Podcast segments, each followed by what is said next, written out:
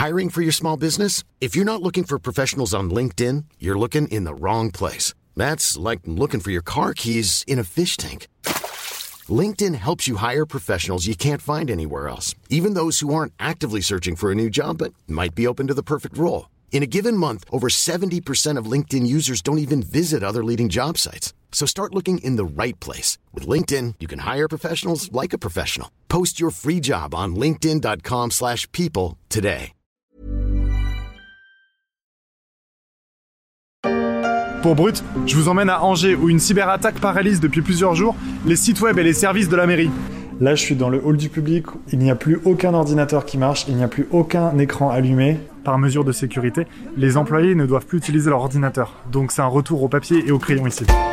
L'information n'a pas fait les gros titres de la presse nationale, et pourtant la ville d'Angers, mais aussi plusieurs communes limitrophes de l'agglomération angevine, ont été victimes à partir du 15 janvier de plusieurs attaques informatiques qui ont bloqué pendant des jours certains services des collectivités territoriales.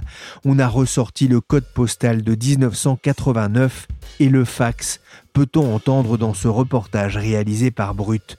Angers rejoint ainsi La Rochelle, Aix-Marseille ou Vincennes, qui ont aussi été frappés par les hackers ces dernières années. Mais les services de la mairie ne sont pas les seuls touchés. Des hôpitaux, des EHPAD, des cliniques ont aussi été victimes de pirates sans scrupules.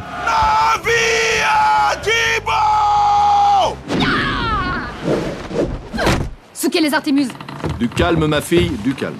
En plus, ça veut rien dire, souquer les Artémuses. Ah, c'est ça, je me disais aussi.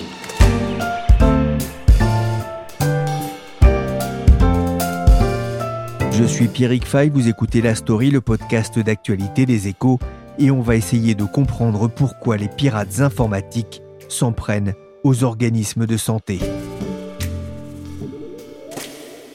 Plus mon Loire gaulois que le Tibre latin, plus mon petit liré que le Mont palatin, et plus que l'air marin, la douceur angevine. Je ne sais pas si c'est la douceur angevine chère à Dubélé qui a attiré les pirates sur les bords de la Maine, mais la ville est attaquée de toutes parts depuis mi-janvier.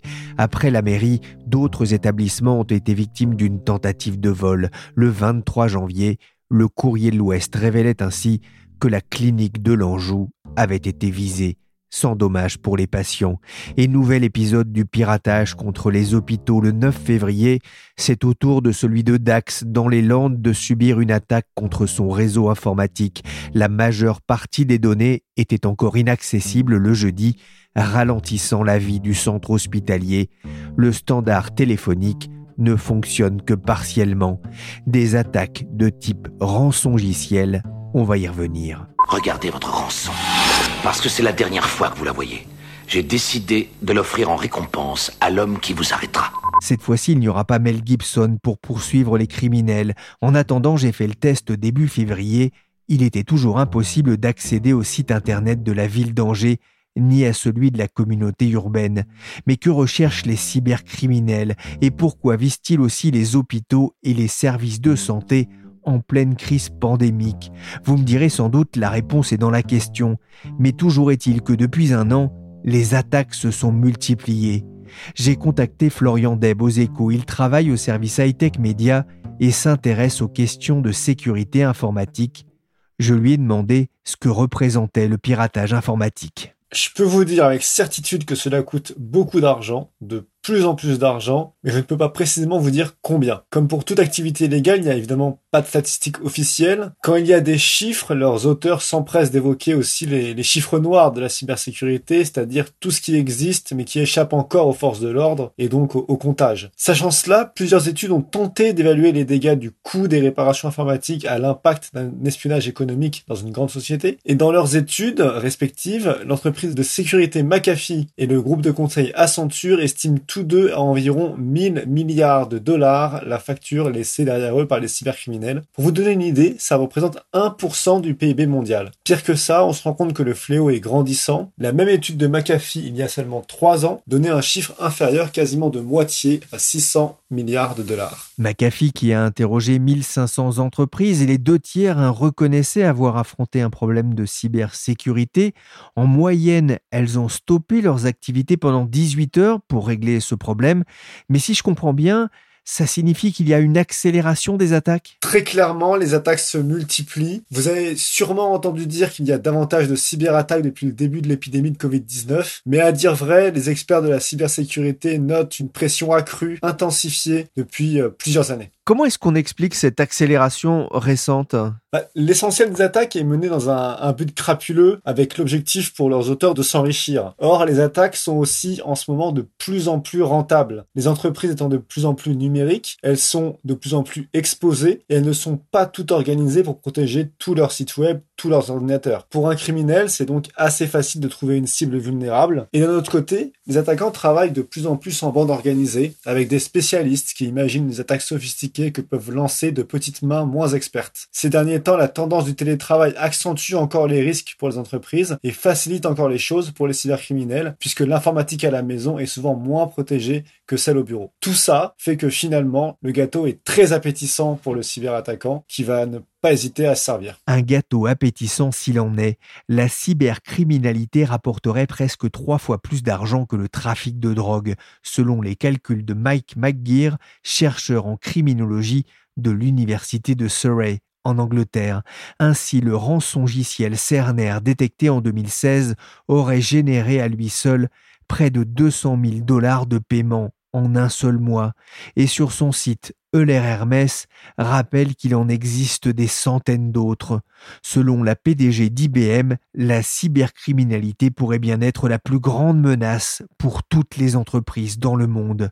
Mais Florian, qui sont les cibles il n'y a pas que les entreprises. Non, pas du tout. On, parle souvent des entreprises. récemment, euh, Soprasteria, Bout de Construction, Airbus, ou même une start-up comme Newcar a pu être euh, touchée. Des PME familiales ont aussi la, surprise un, lundi matin de retrouver leur ordinateur inutilisable après une attaque. Mais évidemment, les collectivités locales, les agences gouvernementales ne sont pas du tout euh, exemptées par ce fléau. De plus en plus, d'ailleurs, les mairies, les régions sont ciblées. En, 2020, il y a eu 159 collectivités locales en France qui ont, déploré une attaque, par exemple. Du côté des gouvernements, ils sont la cible d'attaques de, plus en plus sophistiquées, parfois préparées pendant des années, dignes des, plus grands films d'espionnage. Dans, ces cas-là, l'enjeu, il est moins financier que de glaner des informations sensibles. C'est ce qui s'est passé, par exemple, aux États-Unis, où plusieurs administrations fédérales ont indiqué avoir été victimes de cyberattaques dans les, derniers mois. C'est aussi ce qui s'est passé en Europe à, l'Agence européenne du, médicament, attaquée en, plein processus d'évaluation du vaccin contre le Covid-19. Quelles sont les techniques les plus courantes employées?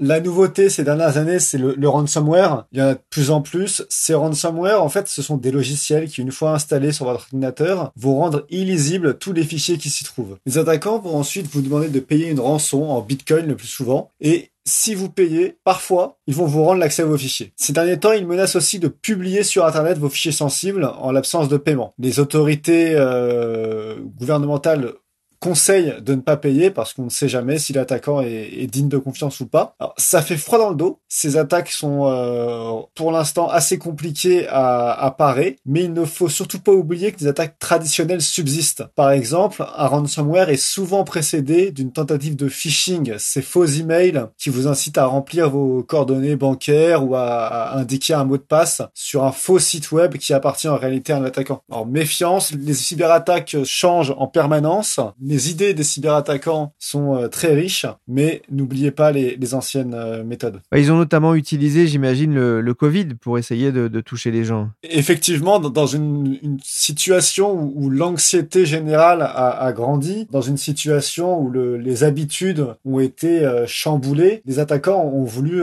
profiter de tout ça. Alors ils ont envoyé tout un tas de faux emails indiquant des inscriptions pour euh, des traitements miracles contre le Covid, au tout début de la crise, des, faux emails vous incitant à cliquer pour commander des masques, qui en fait n'étaient rédigés, ces emails, uniquement pour vous tromper, pour tromper les, internautes, et qu'ils euh, cliquent plus facilement, qu'ils soient plus tentés de cliquer sur ces sujets très sensibles, très anxiogènes, en jouant en fait sur les peurs des internautes. La direction nous a confié que l'hôpital était régulièrement la cible de cyberattaques, mais c'est la première fois que le système de sécurité est pris en défaut.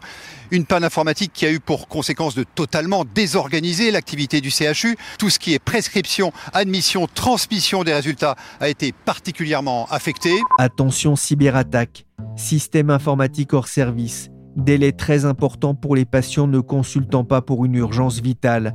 Tous les ordinateurs du CHU sont touchés. Nous sommes à Rouen en novembre dernier. Une affichette a été placardée à l'entrée des urgences, rapporte le journaliste de France 3 Normandie. Les patients dont les cas ne sont pas graves sont invités à consulter d'autres services d'urgence hors CHU. Une attaque informatique sans précédent. Et Rouen n'est pas un cas isolé. En mars 2020, l'assistance publique Hôpitaux de Paris a aussi subi une attaque visant ses serveurs informatiques. Pendant une heure, la PHP a dû couper l'accès aux mails et aux outils à distance pour ses salariés en télétravail. Et la France n'est pas la seule visée. In the second week of March 2020, the Brno University Hospital in the city of Brno in the Czech Republic has been hit by a cyber attack. Now, this university hospital is one of the biggest COVID 19 testing facilities and laboratories in the Czech Republic. En mars dernier, l'hôpital tchèque de Brno, second plus grand centre de soins du pays et lieu de test au coronavirus, a été touché et a dû reporter plusieurs opérations chirurgicales. Ailleurs dans le monde, le site du département de la santé américain a lui aussi été rendu inaccessible par une attaque le 16 mars. Entre mars et avril 2020, 18 cyberattaques ont été répertoriées dans le secteur de la santé, comme pour ajouter une crise à la crise. Je pense que la raison, c'est que les hôpitaux, c'est quelque chose de grand, donc il y a une grande surface d'attaque parce qu'il y a plusieurs des choses qu'on peut attaquer. Marc Oliver Pal est responsable de la chaire cyber CNI à Rennes. Deuxième chose, c'est que dans les hôpitaux, il y a beaucoup de données critiques parce qu'il y a beaucoup de données critiques et comme euh, privées pour des, des, gens qui sont dans les hôpitaux et euh, comme ça, c'est un grand problème quand il y a des attaques.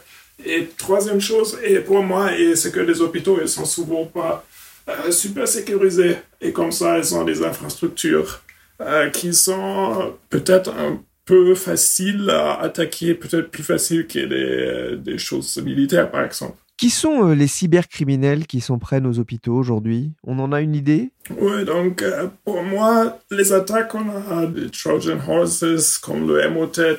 Donc ce sont les, les attaques automatiques qui viennent et qui font l'encryptage des disques durs. Et après, les hôpitaux, ils ne peuvent plus euh, travailler. Donc on a vu ça il y a un an, deux ans par exemple. Et après, il faut payer beaucoup de bitcoins. Donc ce sont les attaques automatisées, mais comme la sécurité dans les hôpitaux, c'est parfois un peu faible. Euh, il y a le grand risque que quelqu'un ouvre euh, l'attachement d'un email ou choses comme ça et ça se passe. Et euh, deuxième chose, il y a les script kiddies naturellement. Et quand je trouve qu'il y a beaucoup de portes ouvertes sur les hôpitaux, je peux les attaquer. Et euh, troisième, ce sont les, professionnels qui veulent bien attaquer naturellement euh, les, hôpitaux et c'est targeted et euh, comme ça ils veulent y aller. Marc Oliver travaille beaucoup avec l'Allemagne et en langue anglaise et je me permets d'intervenir pour quelques précisions techniques. Les Trojan Horsis sont les fameux chevaux de Troie des programmes informatiques qui ont parasité les ordinateurs et qui les paralysent. Les scripts qui disent ce sont des pirates informatiques néophytes et qui utilisent les programmes mis au point par d'autres, mais quelle que soit leur capacité technique ou leur talent de pirate, leur motivation, c'est surtout l'argent C'est souvent l'argent et après de ça, c'est aussi le prestige. Parce que si j'attaque un hôpital, beaucoup de monde va en rapporter, donc euh, je vais le lire dans la presse et euh, comme ça, je suis peut-être connu après. Donc je peux imaginer que ça, c'est aussi une bonne motivation pour quelqu'un qui veut faire une attaque. Mais à part ça, je pense que l'argent, c'est la plus grande motivation. La question qu'on se pose souvent, notamment quand on a été victime d'une attaque, c'est est-ce qu'il faut payer la rançon? Ça, c'est une, une, bonne question. Donc, euh, comment est-ce que ça marche normalement? Donc, normalement, il affiche quelque chose qui dit, OK, il faut, il faut payer entre 24 et 72 euh, heures, et après, les données, elles sont perdues, et comme ça, il y a un peu euh, time pressure, donc il faut réagir vite. Et à, part ça, donc, euh, ce que je renseigne toujours aux gens, c'est d'aller à la police et dire, OK, j'ai eu une attaque, est-ce que vous pouvez m'aider? Mais à part ça, les, les attaques où l'encryptage est normalement assez dur de déchiffrer ce qu'il n'est pas, pas possible de réagir en temps. Et ça veut dire, euh, pour avoir une opération, il faut normalement payer. Seulement, s'il y avait déjà la clé qui est disponible pour déchiffrer, naturellement, ça va aller plus vite. Mais à part ça, euh, de ma connaissance, euh, beaucoup des hôpitaux ils sont juste payés à la raison qu'il faut continuer l'opération de, l'hôpital. Et si l'informatique ne marche plus, on peut faire rien. Oh Non Oh Fatal erreur Et on comprend bien que ce sont du coup euh, des cibles faciles, des gens qui acceptent peut-être plus facilement de payer, là aussi parce que les données sont très sensibles. Vous parliez de ces problèmes de, sécurité, de, mauvaise protection finalement peut-être des, des, hôpitaux ou des centres de santé. Comment est-ce qu'on peut y remédier? Donc pour moi le plus important c'est le personnel. Parce que comment est-ce que ces attaques marchent? Donc ils marchent par un email, donc quelqu'un ouvre un email et comme ça pour moi, le plus important, c'est de sensibiliser les gens qui travaillent dans les hôpitaux, de donner le training, de leur dire, OK, euh, c'est ce qui se peut passer. Et si vous recevrez un email comme ça, c'est il faut être susceptible à, ça pour pas l'ouvrir. Il faut avoir aussi une culture de, communication sur ces risques et aussi un échange euh, sur ça. Et pour moi, ça, c'est le plus important. À part ça, les hôpitaux, naturellement, ils investent aussi euh, sur la protection. Donc, ils sont les, les pare-feux, ils sont les installations qui sont sécurisées. Donc, euh, c'est clair, c'est que les hôpitaux, ils font beaucoup de choses, qui est aussi super et super important, mais dans la chaîne de sécurité, la, partie la plus faible, c'est cette qui définit la sécurité du système au total. Et pour moi, l'humain, c'est le plus faible. Ah voilà. Alors, chaque site sera équipé d'un serveur 6 canaux XT2 connecté par le réseau Ethernet Gigabit, Gigabyte au système de stockage SeaChange TM via la passerelle X-File Software. L'erreur est humaine alors que l'informatique est binaire, pourrait-on dire chez nos amis suisses de la RTS, amateurs de la vie de bureau. Mais Marc-Oliver Pal, cela peut coûter cher de remettre en fonction le système informatique d'un hôpital ou, d'une mairie? De récupérer après une attaque, par exemple, il y avait certaines entreprises qui ont essayé de faire ça et ça coûtait cher. Oui, c'est une partie, mais l'autre partie avec l'hôpital, c'est toujours euh, le temps qui est critique parce qu'on a les patients qui sont là, il faut faire les opérations et choses comme ça. Et on ne peut pas attendre euh, trois mois jusqu'à ce que toutes les choses euh, marchent encore. Pour moi, l'hôpital n'est pas nécessairement plus cher qu'une entreprise à sécuriser parce que les méthodes elles sont exactement les mêmes. Peut-être ce qui est euh, un problème sur les hôpitaux, c'est ce qu'il y a beaucoup de monde et les gens qui sont dans les hôpitaux, ils changent fréquemment, donc ils changent souvent. Parce qu'on a les contractors, on a les patients qui sont dedans, qui viennent juste pour un jour. Et comme ça, ils sont un peu les insiders parce qu'ils peuvent juste se connecter au réseau dedans. Et euh, naturellement, c'est plus difficile à sécuriser que quand on dit, OK, on a juste les gens qui travaillent chez moi et après, il y a personne qui entre l'espace physique où je suis. Et euh, ça fait ça un peu plus difficile. Et euh, l'autre chose qui le fait plus difficile, c'est l'hétérogénéité des choses qui sont dans l'hôpital parce qu'on a des choses pour faire l'opération, on a des logiciels, euh, on a des euh, handheld devices, des choses comme ça. Et euh, cette hétérogénéité permet naturellement aussi d'avoir un vecteur d'attaque qui est plus grand parce qu'il y a encore une fois la partie de la chaîne la plus faible la sécurité du système. On a bien compris que le principal risque demeure le risque humain et en cas d'attaque destructrice, l'organisme infecté peut mettre du temps à s'en remettre. Selon certaines études, une entreprise aurait besoin de 500 à 1200 heures de travail pour se remettre des dommages causés, soit l'équivalent de 50 jours de travail ininterrompu. On l'a entendu, la motivation est souvent pécuniaire, mais derrière les agissements des cybercriminels se cachent parfois des États. Russie, Chine, Corée du Nord, mais aussi Turquie, ces pays sont souvent accusés d'être derrière certaines attaques informatiques de grande ampleur, comme celle qui a frappé les États-Unis en décembre dernier. It's being described as the worst ever hack on the U.S. government, and it's still not over. For at least nine months, hackers have carried out an extremely sophisticated and highly complex series of cyber attacks, of which the scope is only now beginning to be known. Le secrétaire d'État Mike Pompeo a pointé du doigt la Russie. Les pirates ont eu accès à des courriels internes des départements américains du Trésor et du Commerce. Le piratage informatique fait maintenant partie de la panoplie des États C'est une euh, dimension très importante, euh, ce que vous mentionnez là. Parce que, comme dans le monde aujourd'hui, les systèmes euh, vont de plus en plus euh, dans l'informatique. Donc, on a toutes les choses numérisées. On a spécialement vu ça avec les Covid maintenant, où nous travaillons presque tous de la maison. Nous avons des documents qui sont pas imprimés, mais sont juste euh, numériques. Et euh, voilà. Et euh, comme ça, il est naturellement attractif de faire les attaques. Et pour les États, c'est une chose de voir faire. Donc, spécialement pour, pour les, pays qui veulent aussi montrer qu'ils ont plus de pouvoir que les États-Unis, par exemple. C'est euh, c'est une chose bonne, naturellement, de encore une fois démontrer, OK, j'ai réussi de faire ça. Et euh, voilà.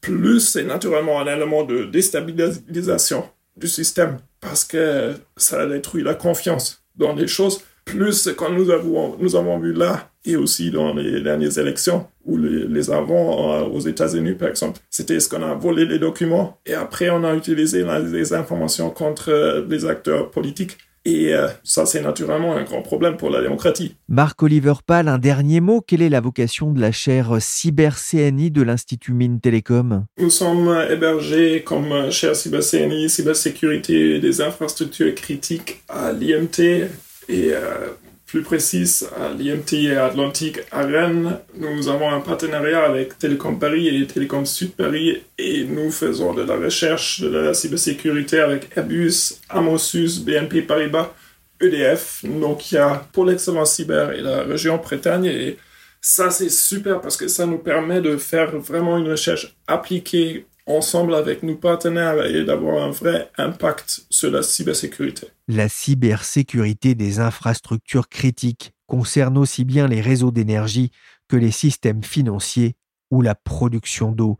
Il y a de plus en plus d'attaques dans un monde de plus en plus connecté. On comprend mieux les enjeux pour les États face aux risques d'attaque, car après tout, on ne pourra pas toujours compter sur Bruce Willis pour nous sauver. Il va y avoir une attaque systématique sur les infrastructures nationales. Il coupe tous les services publics, le gaz, l'eau, l'électricité. Tout peut être rétabli si le pays est prêt à payer le prix. Fais gaffe, mon salaud. C'est pas une bonne idée de laisser le monstre sortir de la boîte. Youpicae, pauvre con.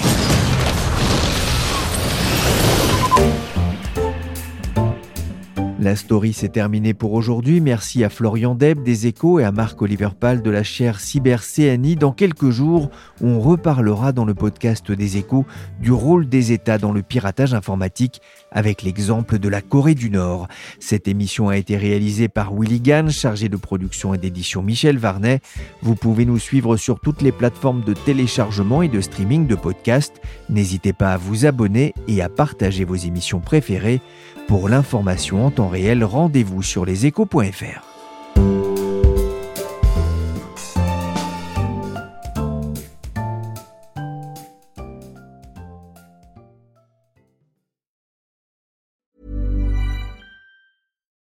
we're on a budget, we still deserve nice things.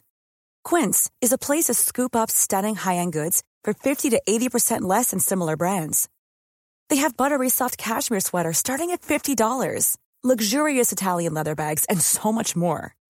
Plus, Quince only works with factories that use safe, ethical, and responsible manufacturing. Get the high-end goods you'll love without the high price tag with Quince. Go to quince.com slash style for free shipping and 365-day returns.